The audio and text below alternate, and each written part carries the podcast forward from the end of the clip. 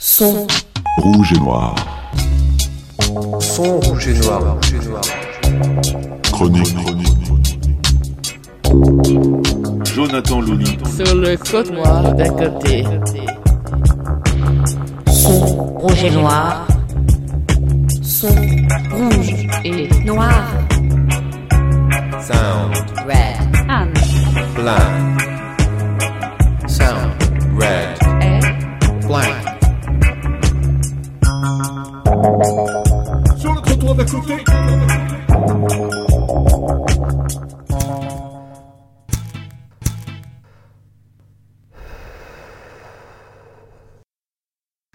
Bonjour et bienvenue dans ce premier épisode de l'émission Son Rouge et Noir. Alors je vais tout de suite répondre à une question que peut-être certains d'entre vous se posent.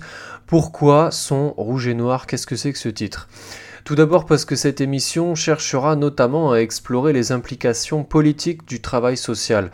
Quand je dis politique, ce n'est bien entendu pas n'importe quelle politique, cette émission n'est pas une émission de sciences politiques ou d'actualité. La perspective qui va m'intéresser ici, c'est, pour rester encore un peu général, le couple qui relie émancipation collective et autonomie individuelle. Bon, je vous épargne les gros mots et les termes techniques pour l'instant, et surtout les querelles de boutique, même si je vous cache pas que mon émission parlera sans doute plus spécifiquement à tous les collègues qui se reconnaissent un peu dans les idées en fait de l'extrême gauche. J'insiste sur ce couple de concepts et de couleurs, émancipation collective, autonomie individuelle, le rouge et le noir. Je coupe court tout de suite aux polémiques, il n'y a aucune référence à Jeanne Masse ni à Stendhal là-dedans, mais au programme plutôt des sons et des réflexions de révolte. Ma stratégie n'est pas celle d'un pion, mais celle d'un fou. Mes cas sont rouges et noirs et mon programme fout le feu partout. Anarchie impossible à mettre en échec. Bon, maintenant qu'on est d'accord sur l'ambiance générale, je vais pouvoir entrer dans le vif du sujet et vous présenter les grands principes de l'émission. Le premier principe, c'est que le travail social a une fonction politique. Eh oui, camarades, on est payé par l'État et on est soumis à ses réglementations. Demandez-vous pourquoi et qu'est-ce que ça implique.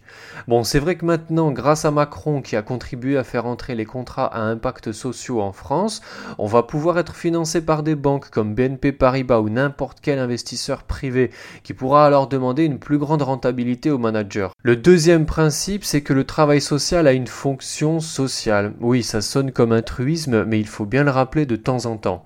En effet, quand on parle de fonction sociale, c'est bien entendu une fonction de solidarité, mais c'est aussi une fonction d'émancipation. On aide autrui à s'en sortir, à devenir autonome à une échelle individuelle ou collective.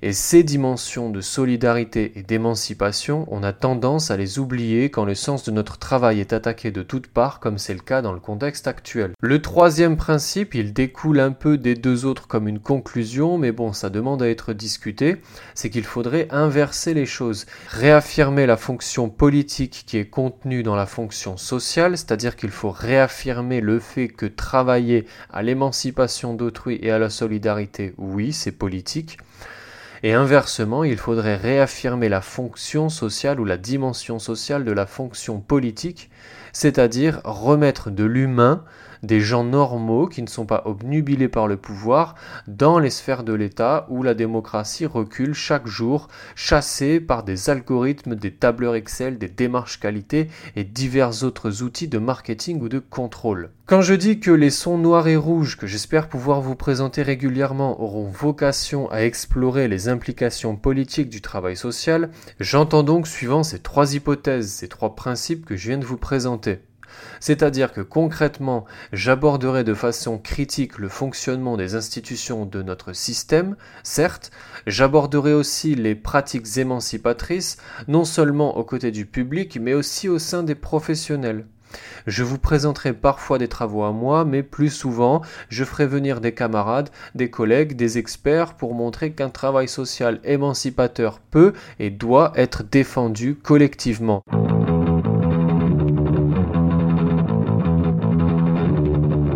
Alors le son retentissant de ces quelques notes de guitare anarchiste signifie que le temps est venu de conclure ce son. Et en général, je le ferai en revenant sur une actualité. Donc cette semaine, c'est pas compliqué, c'est la manifestation nationale des travailleurs du social, de la santé, de la psychiatrie, du médico-social, etc. Donc ça a donné 30 000 personnes dans Paname et un cortège de travailleurs sociaux de plusieurs centaines de personnes, plus tous les euh, copains et collègues qui étaient dispersés dans les cortèges de leurs organisations à eux. Donc franchement, euh, big up à tout le monde, hein, j'ai envie de dire, et big up en particulier aux copains de la prévention spécialisée. Moi, je suis super content de ce qui est en train de se passer en Ile-de-France. Il va falloir se battre pour notre beefsteak et puis pour ce qu'il implique en termes d'émancipation des classes populaires. Quand je dis euh, classe populaire, c'est euh, les travailleurs sociaux, hein, aussi bien que les publics avec lesquels ils travaillent. Donc bref, si tu bosses en prévention spécialisée en Ile-de-France et que toi aussi tu as envie de lutter, il y a un collectif qui est en train de se monter. Donc si tu veux les infos, bah, essaye de me laisser tes coordonnées quelque part et puis euh, je te recontacterai. Donc voilà, je conclus en annonçant en fait un peu le thème du prochain épisode. Si tout se passe bien, on va discuter avec des copains et copines issus de la gauche radicale, et oui carrément la gauche antilibérale, l'extrême gauche, hein, enfin vous voyez ce que je veux dire, pour savoir un petit peu euh, comment euh, leurs organisations respectives s'emparent de la question du travail social. Je vous donne rendez-vous, mais je sais pas trop quand ça sortira, donc on verra bien. Il me reste plus qu'à vous dire des bises, de la tease et des points en l'air.